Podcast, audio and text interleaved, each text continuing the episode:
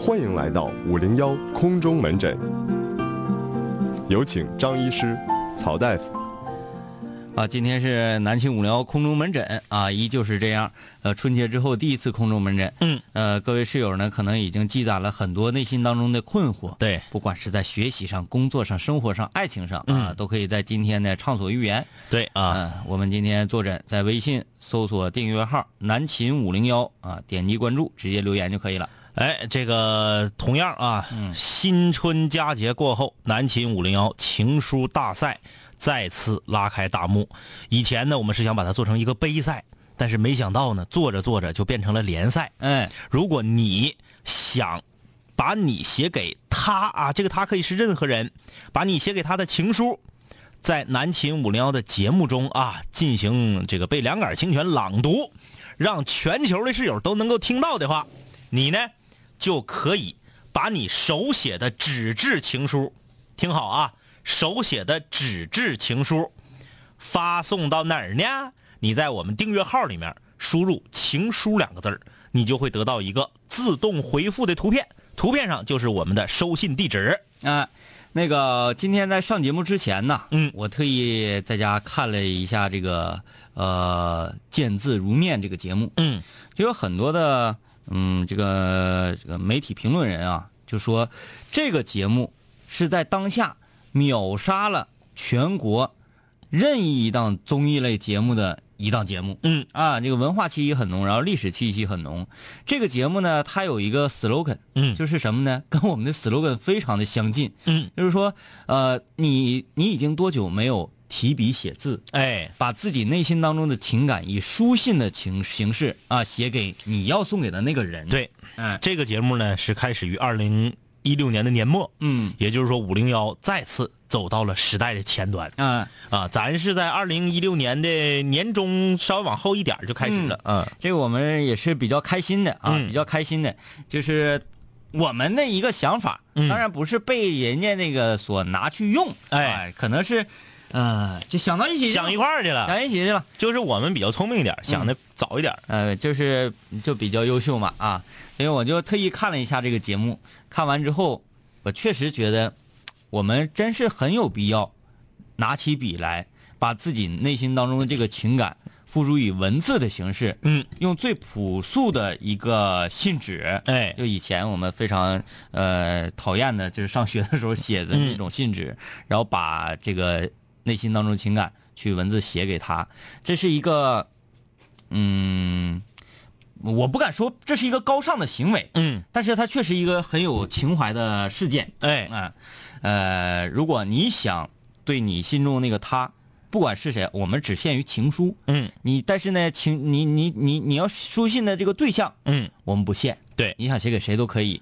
如果想要展现一下自己的文笔，抒发自己内心的情感，用这种非常 old school 的方式，呃，来怀旧一下，你可以把你这个情书啊寄到我们这里来，我们五零幺会在节目当中给你展播。今天要展播这封情书，是一个比较标准意义上的很这个教科书式的情书。啊嗯，我们来感受一下。如今，你手上的青春还剩多少？在这种时候，绝口不提比千言万语好。曾经你对他的思念，还有多少煎熬？二百二十一、二百四十三、二百五十六、二百八十一，一直到一千四百六十。我要笑得尽量云淡风轻。当我想起你的微笑，但愿你的世界手上一切都好。好不好？谁知道？今晚尽在五零幺。一封非常标准的情书，女室友六千写给一位自己内心当中爱恋的男孩西石。致西石，展信佳，我也是考虑了很久，才动笔写下这封信的。特别是在你拒绝过我一次之后，我现在心跳得很快。就像是当面表白一样。然而，我清楚的知道，这是一封你永远都不会知晓的情书，仿佛我在你抽屉里塞了一封信，你却没有回复我。我不知道你到底是没看见，还是装作什么都没发生，心里又是忐忑，又是激动，但我还是写了。鸟无音讯，总比裹步不前好。前者可以怨天，后者徒留遗憾。认识你已经六年多了，而我在发现自己喜欢你的时候，我们已经分开了，到了不同的学校。我清楚的记得，那是一场有史以来我做过的最清晰的一个梦。梦中，我偷偷的低着头在玩手机，正玩到了关键时刻，突然被轻轻的打了一下脑袋。小心眼儿如我，立刻回头准备吐槽，心中愤愤难平。结果就看到了笑得明媚的你正在看着我，手上拿着我的数学练习册，我顿时就没了脾气，小声地说：“哼哼，如果是你，那我就不计较了。”清醒之后，心跳如鼓，记忆清晰，真实的不像一场梦，连练习册打在头上的感觉都记得清楚。但我也清楚的知道，这就是一场梦，因为你从未那样对我笑过，至今。我是一个急性子，暗恋这种戏码不适合我，于是我立马寻找各种各样的方法来接近你。等到我们的关系又变得熟人，我就可以向你表白了。但实际上，事情并没有想象中的那么顺利。就在我接近你的时候，我才发现，原来你已经有女朋友了。我只好默默的退出你的世界。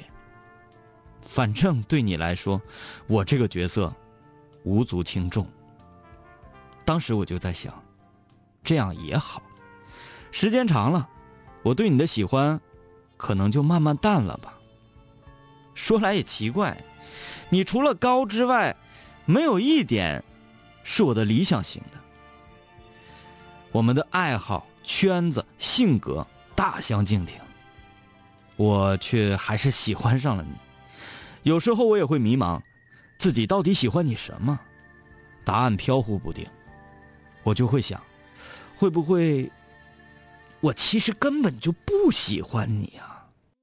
心中这一场酸涩，或许只是一场幻觉吧。然而，还没等到我看清自己的内心，还没等到我放弃对你的喜欢，你和他就分手了。不可否认的是，我心中涌出了一份窃喜，脑袋一片空白。待我反应过来的时候，那些告白的句子已经收不回来了。你拒绝了我，果断、干脆，不留情面。这俩人是谁啊？这个我不太认识啊。我不是，这是表吗？唉，这两个我不认识啊。这字儿写的比较潦草，应该是两个电视剧里的主人公啊，我就不读了啊。所以，恶作剧之吻的剧情不属于我们。我就算倒追你三十年，我们也不会修成正果。我足够了解你，所以我们不会在一起。我也足够了解我自己，所以我们不会在一起。吸食，吸食，吸食，你是我的心事，你是我的念想，你是我的青春。在我的日记本中，你的代号有很多，其中我最喜欢的便是吸食。然而，这也是你和你最不相称的代号。现在回想，我大概并没有自己想象中的那么喜欢你。我喜欢的其实只是我想象中的你，那种喜欢不至于撕心裂肺，不至于被拒绝后会嚎啕大哭。那种喜欢就像是在心窝里藏了一根软刺，又痛又痒，却舍不得拔。我觉得自己不是一个理智的人，不然不会写这封情书的时候语无伦次。但有时候又觉得自己理智的可怕，不然不会心惊的推导出不够喜欢你这个结论。毕竟你贯彻了我大半个青春。是的，与其说这是一封情书，倒不如说这是一封道别信，向你，向对你的感情道别。如今大费周章的写下来，为你也为了我自己，为了让你明白我之前所说的喜欢是怎样一种情感，为了我自己，在我的人生中不留遗憾，所以我在即将冷却对你的爱慕之前，写下了这封情书，不是悼词，只是临别感言。现在我过得很好，也希望你过得不赖。你的缺点很多，但你从未让我失望过。比如，不久前一起去参加同学聚会的时候，你悄然地走在了我的左边。你不动声色地放慢了脚步，这总会让我莫名的有一种感激之情。感谢我喜欢上的男生，从未让我失望，彬彬有礼，点到为止。而我却骗了你，我对你说，我早就已经不喜欢你了，当初是我瞎了眼。其实对你的喜欢，在我心中至今仍有余威。谢谢那个梦，谢谢这似是而非的喜欢，谢谢你惜时，我们来日再见。这是二零一六年的最后一个夜晚，新年快乐，愿平安，愿喜乐，愿今后你喜欢的人不像我，愿我下一个喜欢的人不是你。挚友六千，二零一六年十二月三十一号，于灯火温暖处。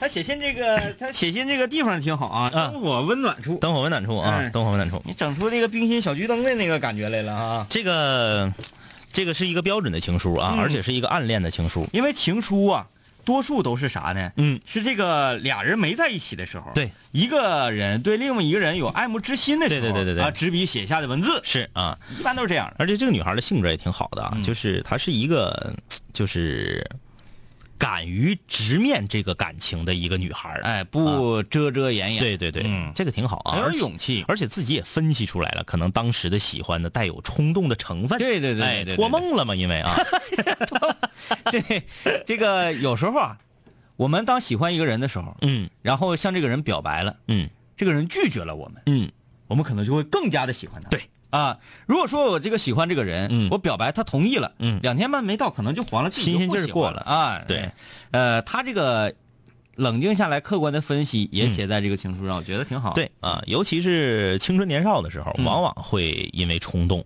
会喜欢上一个人啊，哎、但是留这么一个念想也挺好，挺好挺好啊。嗯。嗯，好啊，正式开启我们今天的空中门诊啊！工作上、学习上、生活上、爱情上有什么问题，都可以来倾诉。微信公众平台搜索订阅号“南秦五零幺呃，首先来看这位室友啊，呃，他说我是大连的室友，现在在北京工作。我跟我的女朋友在一起五年了，是大学同学。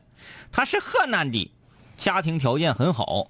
最近呢，在计划着结婚的事儿。嗯，过年的时候呢，他家亲戚说了，呃，跟他说了很多关于以后的事情啊，嗯主要就是在北京得买房。”。哎，我是要打算买的，但是这一两年之内实在是凑不出这些钱。嗯北京买房首付实在是太多，拿不起呀、嗯，我月收入是一万八千块，哎，这已经不呃错了不错啊，啊，不错。非常不错了。呃，是前几天呢，我俩就因为这个事情啊吵了一架，我很气愤。他亲戚说，他就总说这个房子，总说这个房子的事儿啊，嗯完态度也不是很好。之后我俩冷静了两天，今天他给我打电话说不想跟我在一起了，一是因为这个房子的事儿，嗯，第二是因为受不了我的脾气，嗯，之前我俩一直都是不错的，我也不发脾气。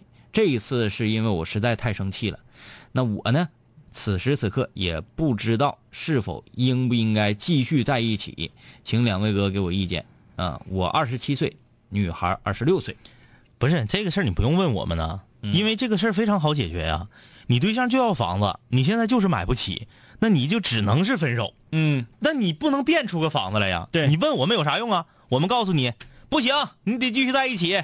然后你你跟你对象说，我们还得继续在一起呀、两杆清泉说的。 他说两杆清泉是谁呀？两杆清泉是谁呀？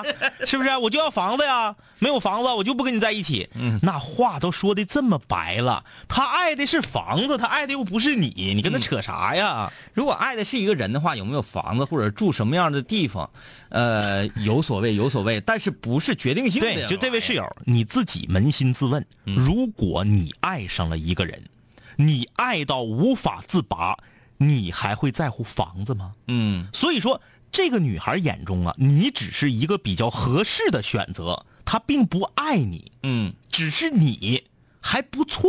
嗯举个最简单的例子，春节之前我看到一个新闻，嗯一个小伙儿明知道这个女孩是癌症晚期，啊我就要娶你。嗯女孩不同意，女孩说：“我不能这样毁了你的人生。嗯”小伙说：“不好使，你要不嫁给我，你才是毁了我的人生。我就知道这个女孩三个月之后就要走，嗯我非要娶她，哎呀，我就必须要把这个婚礼办了，哪怕我跟她在一起连半年的时间都没有。”嗯请问，爱一个人到如此之地步，你还在乎个狗屁的房子呀？嗯所以说，你别以为说我搁这块儿危言耸听，这女孩不爱你这事儿是定下来的。嗯咱不是说喜欢房子就不对，但是如果她爱你，她应该把你放在第一位，而不是房子放在第一位。咱说啊，物质条件就是你基础打好了，以后走走的路确实会轻松一些。嗯啊，对不对？这个这个经济基础决定上层建筑嘛。但是人当真正陷入爱里的时候，他是不理智的，嗯绝不可能说你先满足我一二三，然后我才爱你，玩儿呢。嗯，咱不是说这个女孩错了，并没有错，没错，咋的呀？女孩儿，我我追求物质不对吗？那我非得加一个啥也没有的穷光蛋吗？这没错，但是要证明的就是她不爱你。对因为房子这个事儿吧，你得你因地制宜。对，你说在这个北上广这种一线的城市，嗯呃，针对于小小年轻啊，二十六七岁儿嗯嗯啊，呃，要弄一房子，嗯，这需要两个人共同努力去研究、对去协对商，因为这个房太费劲。我就把话说的难听一点啊，这个你千万别把这个话，你俩吵架的时候拿这个话来囊刺他来啊！我只是说这个事儿，我不针对他这个人。你别说，哎，这个清泉说了，你怎么怎么地，不是这个意思啊！我只是就事儿不就人啊。你告诉他，毕业才两三年儿、三四年儿，二十七周岁，自己能在北京买房的人，能看上你呀？嗯嗯，那你挣多少钱？你告诉我。得多少钱呢？不用爹妈帮忙，自己二十七周岁，毕业五年呗，二十二毕业，嗯，毕业五年就能自己在北京买房子，那得挺有名了。能看上你呀，哎那找真得挺有你呀，真有意思。你不说你对象家条件挺好的吗？家里头都是这这这这个那个的吗？就不能帮一点吗？嗯，咱说两家一起凑个首付，它不像是在其他城市买对呀房子它不一样。你自己月收入一万八，你自己一个人就可以承担贷款，贷款完全都不用媳妇儿，都就是不用媳妇就儿还。首付拿实在太多，拿不起，对呀那没有招儿。你家，你你看你家大连的条件肯定也不能太次了，嗯对不对？你家是大连的，他家是哪儿的？两家合钱把首付掏了，然后你自己一个人还这个房子就完了呗。对，因为说在北京这样的城市买房，它不是说小两口啊，对呀这两个人自己研究研究就能搞定的事儿，他没有家里的支持，这个事情太难了。所以说，就这么告诉你，你们两个在一起处处的是条件，处的不是爱，嗯，自己琢磨去。再有一个就是、呃那个跟你女朋友谈论这个房子的时候，你不能以一个什么态度呢？买不起，嗯，哎，这是啥？你这也是不对这个是属于逃避责任。你这是撂挑子吗？你这不是？啊买不起，哎，这东西行，处就处，不处就拉倒，你这样也不对，这样式的也不行人。我们已经把前提说的非常明确了啊，女孩要房子天经地义。嗯嗯，那你对啥也给不了我，我凭啥跟你呀、你反过来说，你又算老几呀、你啥啥给不了我，然后非得让我嫁给你呀、嗯，对不对？来鸡汤一则啊，鸡汤一则，嗯，呃，是那个不是冷笑话吧？不是不是冷笑 话，鸡汤鸡汤鸡汤，这个这个小软文啊，嗯嗯是出现在各种各样的这个鸡汤书的第一遍小故事里，嗯嗯嗯啊就各种小短小故事嘛，爱情小故事。嗯，我不会为你去摘悬崖上的花儿。啊，是哎，不是这个故事相信很多室友都听过？嗯说女朋友说你爱我吗？嗯我爱你，那你可以为我去摘悬崖边上那朵花吗？嗯然后男孩默默的走了，嗯，然后在门口留了一封信，哎，说我爱你，我可以给你一切，嗯但是我绝不会为你去摘悬崖上的那朵花。嗯为什么？因为很危险，对，我很可能因此而丧命。嗯如果我丧了命的话，我如何再继续爱你？对喽，对不？对？这个什么玩意儿嘛，咱得这个结合实际，结合实际是吧？嗯，呃，行了，这个这个问题就解决到这儿啊。嗯、接着看，两杆儿清泉好，昨天离开家，从长春来到深圳工作，可能是因为去年才毕业，今年走的时候啊，内心很酸，想家了。尤其是出门的时候，我爹说了一句：“哎，这一走就是一年呐。” 我转身便眼泪打转儿啊！想问问两位哥，年轻出门打拼的时候想家怎么办？那个这位室友，你爹是演员出身吗？ 怎么感觉特别像电视剧念台词儿呢？就这句话一走就是一年。就感觉像影视剧里的，不像生活中的对话。呃，我不知道这位室友你现在年龄多大啊？哎你指的这个年轻的时候出去打拼想家怎么办？我要跟你说，我年轻时候出去打拼，我一点都没想 家。我离开家我非常开心，我非常快乐男的女的呀？啊！男男的， 真的我一点都没想家。我最长的时间啊，我妈我爸以为我死了 呢。我半年的时间，就是忘记给家里打电话这个事情了。我妈我爸也不知道我在哪个城市，嗯也不知道我在哪儿，也不知道咋地了。就是这个，反正也跟我从小是散养有关。嗯，他俩也没有特别心急如焚。嗯嗯嗯啊反正他俩通过各种各样的渠道吧，嗯，知道我还尚存，哎，上存呃，就 OK 了。 OK 了啊、嗯就就不管了。呃，我是一我出去我一点没有想家，我觉得我终于可以靠我自己的双手了，我终于可以不用手心朝上了。嗯，我内心当中是无比的澎湃、跟骄傲、跟自豪的，哎我没有任何的这个酸楚，就像这个心内心很酸，我没酸。哎，不用酸，嗯混出个样来，衣锦还乡，对，是不是这多好。但是吧，他老父亲说的这句 话，确实，就是一年，你怎么这 这嗑唠的。也不知道你那是什么单位，就是这一年之内不让你对回家。哎呀，这个老爹应该是当过演员啊，呃，是富士康吗？ 是深圳吗？哎呀，除了这个单位，呃，我感觉很很很严苛，我找不出来还有那个能配得上“一走就是一年”这句话的。这位室友说初三了，听五零幺三点多，我已经习惯了，每天晚上期待着五零幺。我的妈妈也习惯了，每天晚上我戴着耳机一个人在房里傻笑。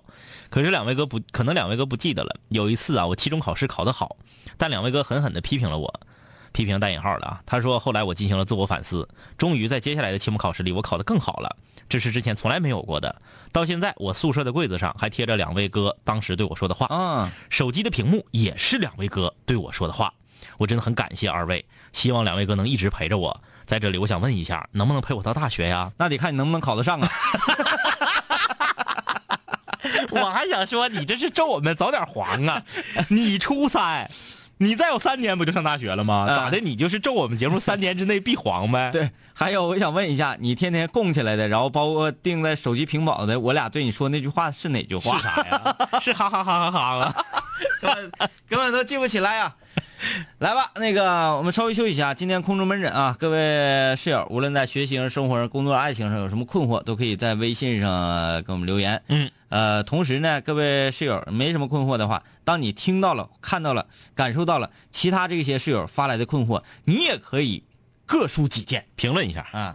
周一、周一周二系列的话题陪你聊，周三、周四南秦五零幺空中门诊，周五五零幺水房歌曲排行榜张榜公告，周日无主题日，全球室友畅所欲言。我的改变，请你慢慢习惯。南秦五零幺，给你最淤作的听觉感受。南秦五零幺水房歌曲排行榜新歌展播。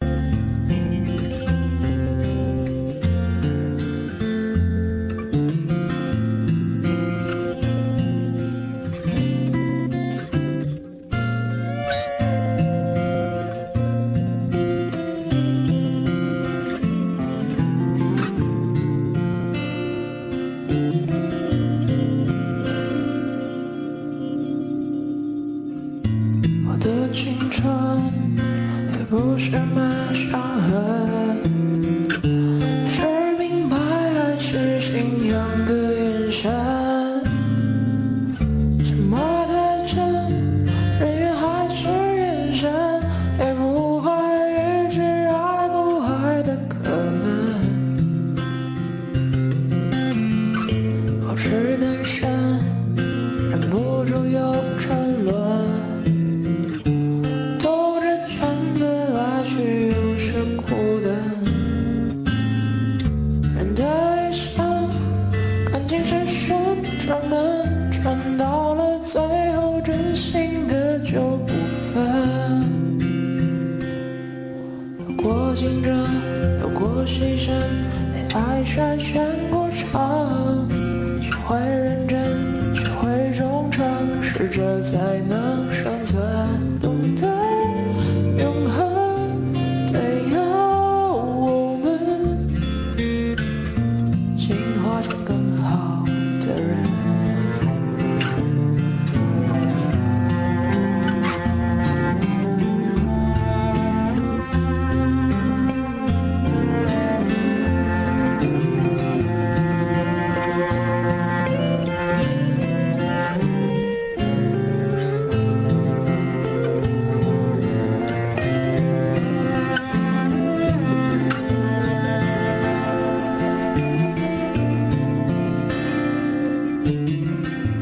的青春是还蛮单纯，相信幸福取决于爱的深。进化论，我曾长达耳闻，没实力的就有淘汰的可能。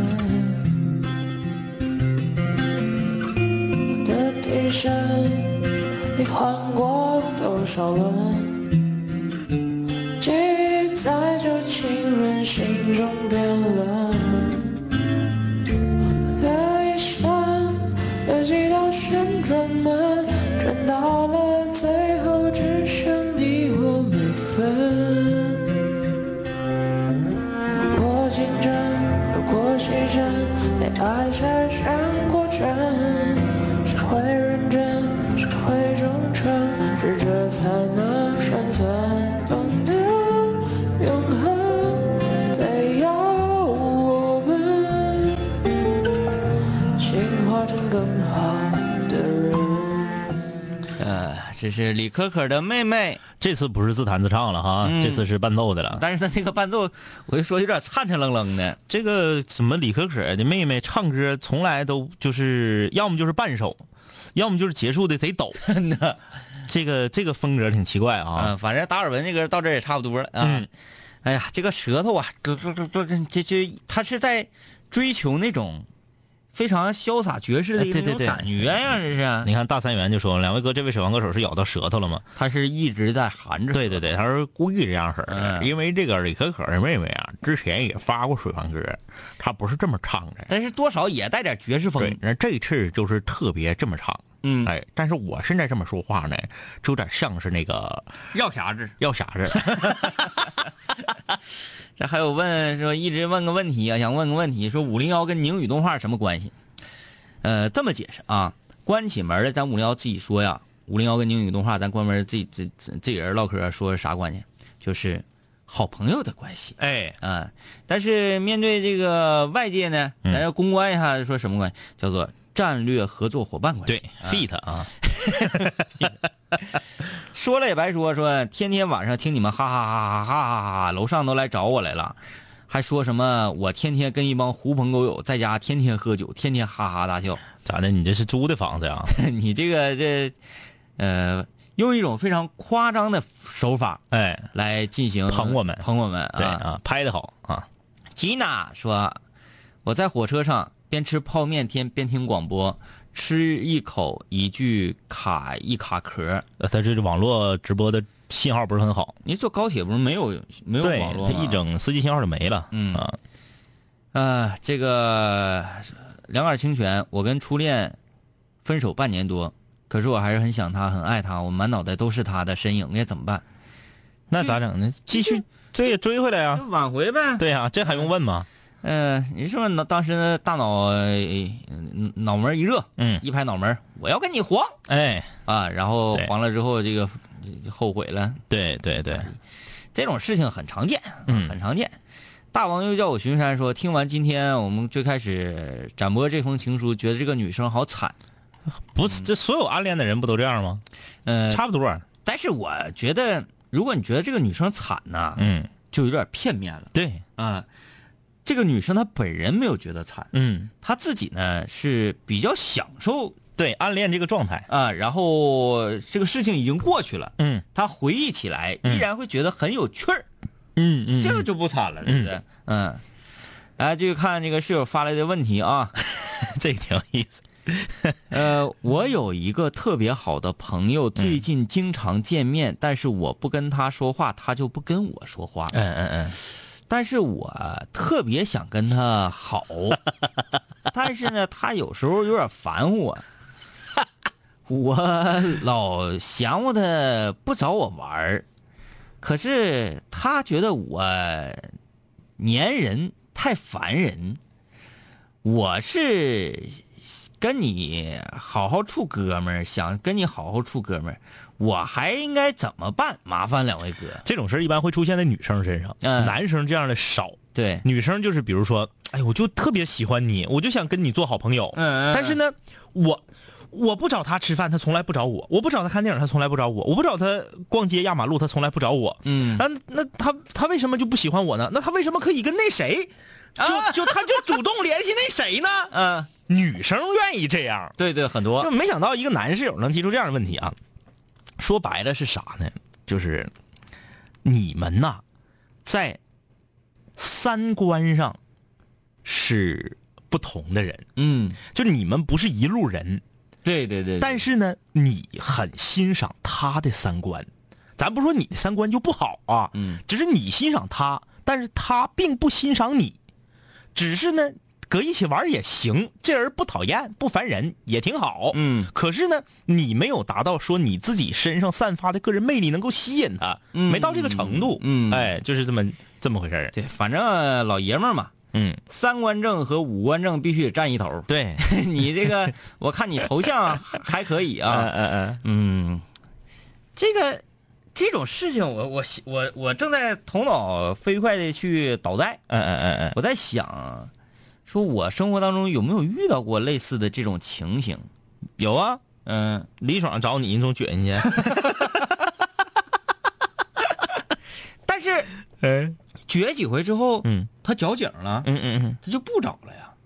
嗯，啊。嗯、对吧？是，呃，像这个这个室友，这他不是不矫情吗？嗯嗯他就是一直在困惑，嗯嗯，就是差不多得了呗。你能问出这样的问题，说明你一定是岁数很小，嗯慢慢岁数大了你就知道了，这个世界呀，哎，不是说你付出别人就一定回报给你的，哎对，是不是这个道理？嗯那你说我我喜欢一个女生，我追就一定能成吗？那开玩笑，我喜欢范爷，嗯，你追一百年你也不一定能追上对，啊。我就对你好，对呀我对你好，你就得必须对我好，这个是一种绑架。这是一种强盗逻辑，嗯啊，所以说你慢慢的你就会习惯这种状态了。比如说，你不停的往里投币子，你一定就能中大奖吗？说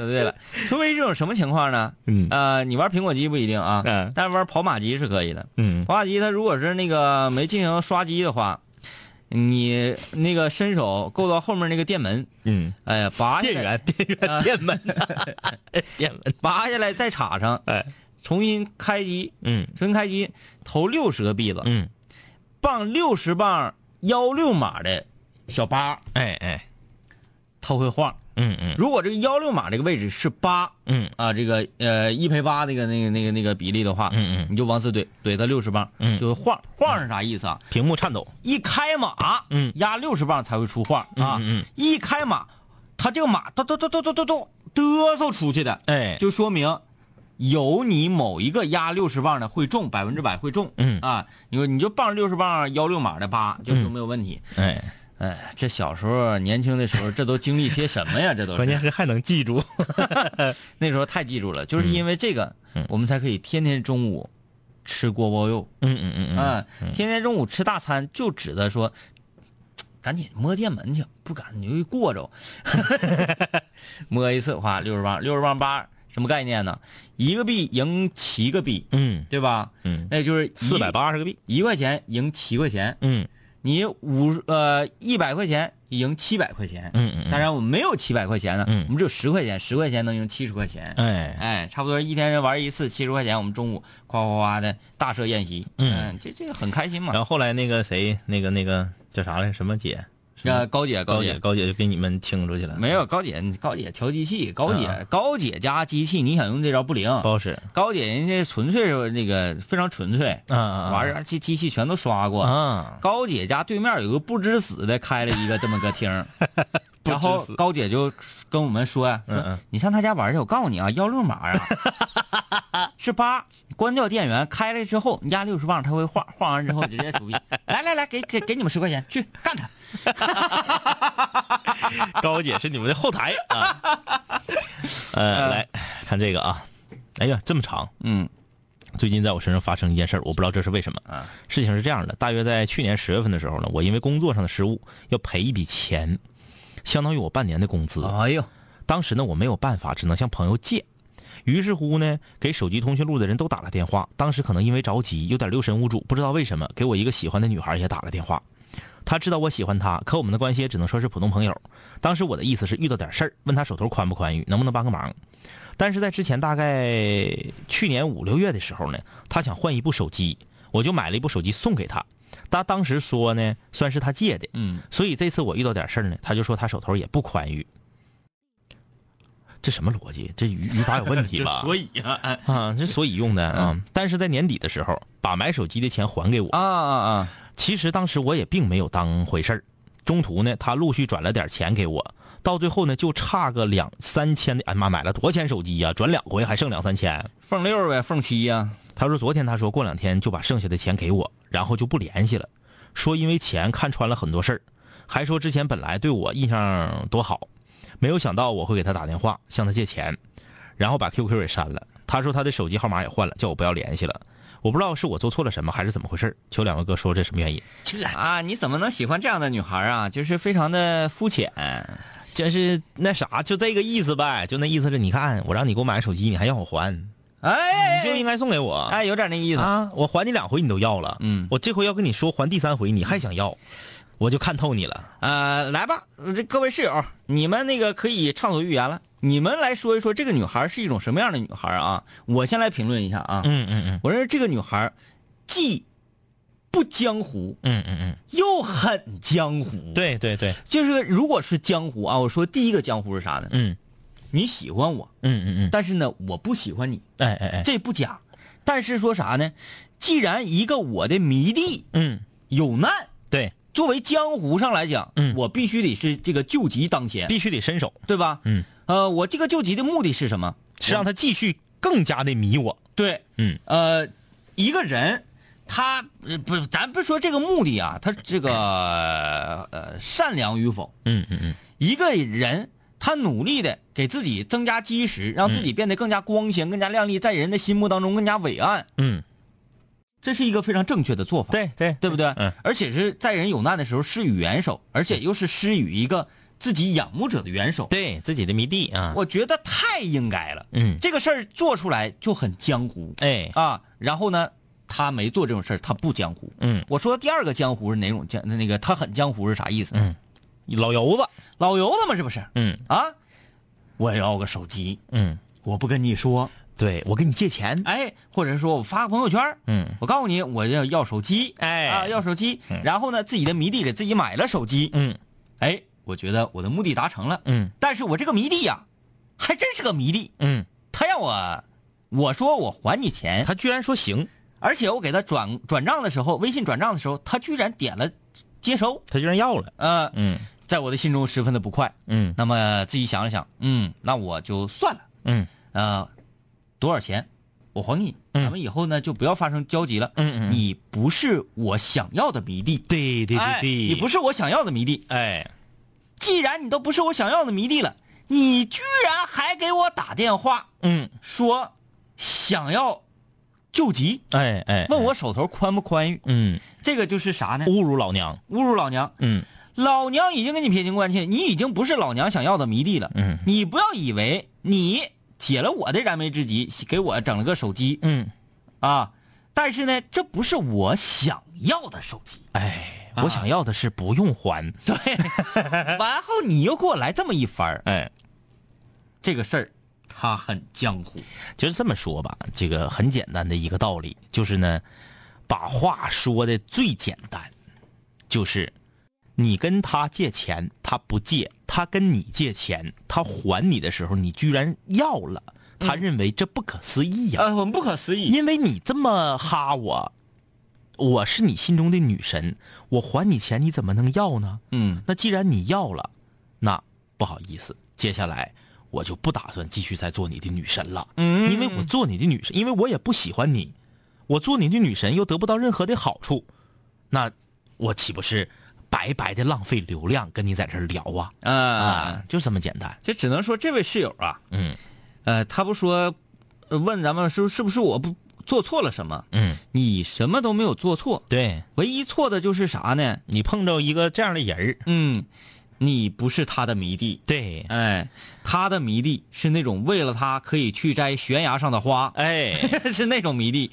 嗯，你是一个天真的人，嗯你是一个很怎么说呢？就是嗯，内心很简单的，对，就像是说这个打电话借钱似的，嗯由于很着急，嗯，就是通讯录上逮谁就给谁来，对，嗯逮谁就给谁来，这种行为本身就非常傻。对，就非常的这个欠考虑，嗯这人呐，欠考虑的人，我觉得可交。嗯，啊、首先呢，他的心眼儿很直，对他不会给你藏掖，他不会整什么套路啥的。正常啊，正常人，就比如说像我和张毅，我我我我们这种比较就算是挺直接的人了。嗯，在需要一些这个救急的事情上，想借钱的时候，拿出手机来，你你得会思考一下。你你得掂量再三，对啊，啊，会不会给人家添来麻烦？是啊他最近是否宽裕？然后我们之间的这个情分适合借多少钱？对你不能逮谁给谁打呀，对不对？嗯，呃，反正你也是太直了。哎那么你没有做错什么，你就就远远的吧，远远儿这种女孩儿你驾驭不了。嗯哎，就这么说。来看看室友啊，室友的评论，回忆那些往事说有心机，大王又叫我巡山，这小姑娘可不是个好玩意儿 啊，这是玩套路呢。呃，我还得稍微那啥一点啊，稍微一点。你说天明哥今天咋这么事儿呢？不是，我觉得这个女孩啊，嗯，她不是什么坏女孩。她不是坏人，如果是坏女孩，嗯，这个手机钱我我不会主动的给你，打款的。哎，我也不会主动的说等我过一阵儿我还给你，嗯嗯嗯说这种话，嗯，有人你给我了就给我了给。我了，我说谢谢。是这这这这是坏女孩啊，这这是不讲究、不地道的女孩，嗯这是不地道女孩。坏女孩是啥？嗯今天晚上有空吗？嗯，完事儿了，哎，对不对？？嗯就不要谈接下来的什么什么事情了。嗯，今天晚上有空吗？就完了。这是坏女孩。哎那么按照这三个 level 来讲，我觉得这个这个我们今天这个当事女孩啊，当事嗯女孩还不坏还。不坏，她只是不喜欢你。嗯嗯这个我我就就只不过是觉得算了。人呐，不要这个非黑即白，嗯对不对？嗯不要这个，就是这个世界上，要么就是左，要么就是右，嗯，要么就是对，要么就是错。其实有很多中间的灰色地带对啊，就是它不是你想的说，要么她就是一个天真无邪、纯洁无比的女生，上哪找去？要么她就是坏人、啊，就是这个嗯耍心机，就是咱们的那嗯不这还有中间的啊，不是所有人就都分成两波了。啊、至少说这个女孩，她没坑谁。嗯，对对不对嗯我欠你钱我也都还你了。嗯只不过是让我给你你的这个行为给了我一个 surprise，嗯啊，嗯嗯我给你转账，你点了接收，这个是一个大大的 surprise。你看啊，这个公子小白，公子小白是男的女的啊？好像是女的呢，啊，你叫公子小白。嗯，公子小白分析的，你看这就是从女性的视角来分析啊。嗯说那个女孩儿应该是误会了，她以为这个男生跟自己借钱是变相的在要回手机钱，而不是真有难。啊你看着没？这个这个玩意儿，这个看一个问题，男女都不一样啊。嗯因为他刚才有一个时间线呢，嗯他是五六月份给这个女孩买的手机，十月份有的难。嗯，他十月份给这女孩打电话说：“我有难，能不能借我点钱？”女孩理解成啥了呢？你个小抠，你给我买了个手机，你通过这种方式想把钱要回去。对，我又没说我不还你。对对对啊，对是这样。就是再一个，有可能是啥？你主动给我买的，对呀、是不吧是？虽然是说我现在想要换手机，嗯，但是我只是想要换手机，嗯你咔嚓给我买过来了，对呀、我还没准备好要换手机的钱，对对对对对对对，那这种情况就怎么是办？你呢，想通过给我买个手机，达到追求我的目的。嗯这应该是啥呢？你追求我过程中付出的成本，啊，而没想到的是，你才过两三个，哎，我看五六月份，你才过四个月，你就想把成本收回去，啥买卖能这么快回本啊？嗯而且你这个用的手法嗯又是那么的狗血，对，说自己有难，嗯因为你没有办法，你看打电话，你没有办法跟他证明你真有难，嗯，哎，你就说明啥？这个男孩跟这女孩平时交往啊太浅，根本就没有交往，谁也不知道谁干啥啥呀？我跟你说、啊，就出比如说啊，出去吃个饭，张三、李四、王五、赵六那个钱二麻子的，然后可能钱二麻子带了一个这个女孩儿，就是这个女孩儿，俩人就是饭桌上有一次交谈，连微信都没要着，微信还跟钱二麻要的那个名片的推送，然后加完之后，人女生同意了，自己就觉得，你看她能同意我，应该是对我还挺有好感，嗯俩人就微信聊 一聊，你莫不知人家只是出于礼貌而已。可能都没见过几回面儿，嗯，加一起，可能俩人单独见面的次数都是零，每次见面都得是一大帮朋友这种。嗯结果人家一说要换手机，咵你送过去了，对对对，然后你就跟人说有难要往回要钱，人以为你要往回要钱呢。对对对不对？人本来以为是你送给我的礼物，哎，然后我呢，可能也挺喜欢，我就对我就手一抖我就接了。对，这个那女孩儿你看公子小白分析的很好，说女孩儿肯定很漂亮。对呀、漂亮的大个儿漂亮白，没事闲总有人送礼物，可能你这礼物呢稍微贵重了一点儿，嗯，可是呢，这个收礼物也收惯了。 对，这个呢有点贵，哎呀，现在我要收了，他是不是觉得我要做他女朋友啊？但是又禁不住这个手机的诱惑，先收了再说吧。哎，收了再说吧。嗯嗯，就是这么回事儿。你看这个吉娜说，我从来没要过别人给的给我的值钱的东西，嗯啊，就从来没收过别人给我值钱的礼物，嗯，但是啥呢？小物件儿、水果，嗯这类的东西除外。嗯嗯嗯，说恋爱呢，也从来没有向对方要过东西，也没收过东西。呃，他说可能是因为我丑，别人也不稀罕给我，跟我客气客 气。要不要这么说？嗯呃，其实他说的很对，嗯就当一个人给你这个礼物啊，嗯它价值不菲。嗯，咱指的这个价值呢，我觉得超过千位数，啊对，哎，嗯，差不多，我也是这个这个衡量标准。过了千，嗯，肯定是有目的的。呃，肯定是有目的的。嗯，呃，当谁傻呢？要不是打你柳絮，嗯，逢年过节给你送个礼对呀、啊，是这种情况。这你他可能是你瞎说啊，或者啥的，嗯嗯嗯这种情况咱们除外。哎，单说男生给女生，对或女生给男生，对对对啊，谁傻呀？对你一点心思没动，然后就是因为跟你关系好，过年过节送你一个超过一千块钱的礼物，这男的是彪吗？对你你他不管说他有多少钱，对，哎，跟这跟有多少钱没有关系。哎这个一个人送给异性这个礼物，嗯价格超过多少多少，他自己内心当中也会衡量。哎哎，你别管我有多少钱，但是我对给你一个上千的礼物，，哎，这就我趁一个亿这一千，我还可以给猴呢，我为啥非得给你呀、对这是有事儿，你知道吗？对不对？肯定是带有目的的，啊嗯对不对？那那那又回到刚刚我们这个室友的问题，那既然你当时送手机的时候，你就是带着目的的，对不对？嗯人家女孩误会，也就不能全怨人女孩。嗯，你看你你为啥要送啊？对这么些人，这么些迷弟，怎么就你蹦出来了呢？对，而且你这蹦出来咋你没撑住啊？啊，你是迷弟中的战斗弟呀、啊！你到最后你没撑住对呀、是吧？呃，怪就怪啥呢？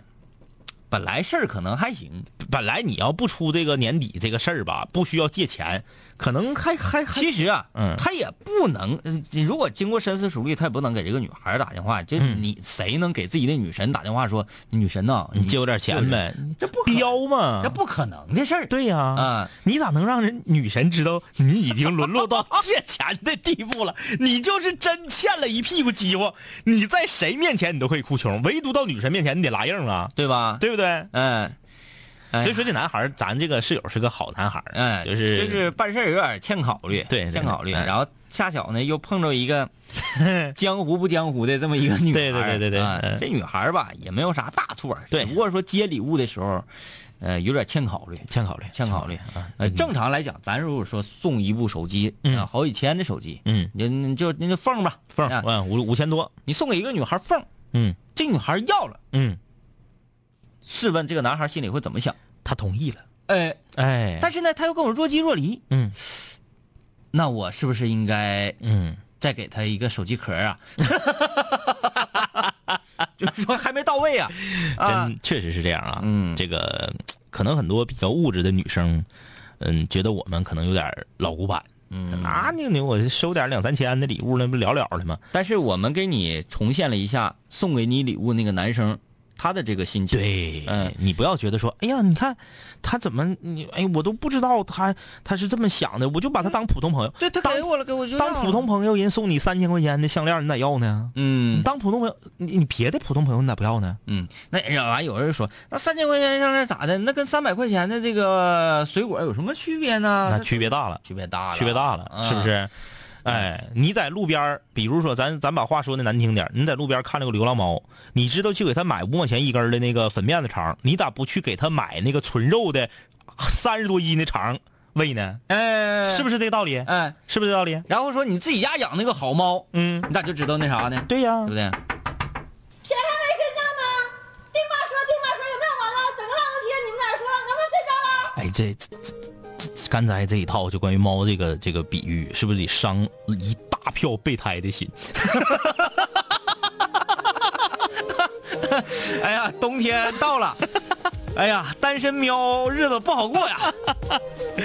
好了啊，明天再见，拜拜。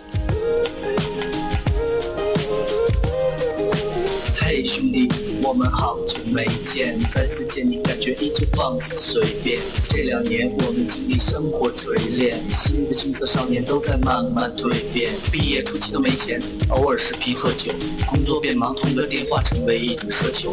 天南海北的飞，多了很多朋友，一年年的心力交瘁却没有什么成就。经常梦见当年一起听过的广播，在梦中笑醒后躺床上回忆过去的你我，那些损友间的奚落，失落时的低落，毕业前的迷惑，家里压力的逼迫。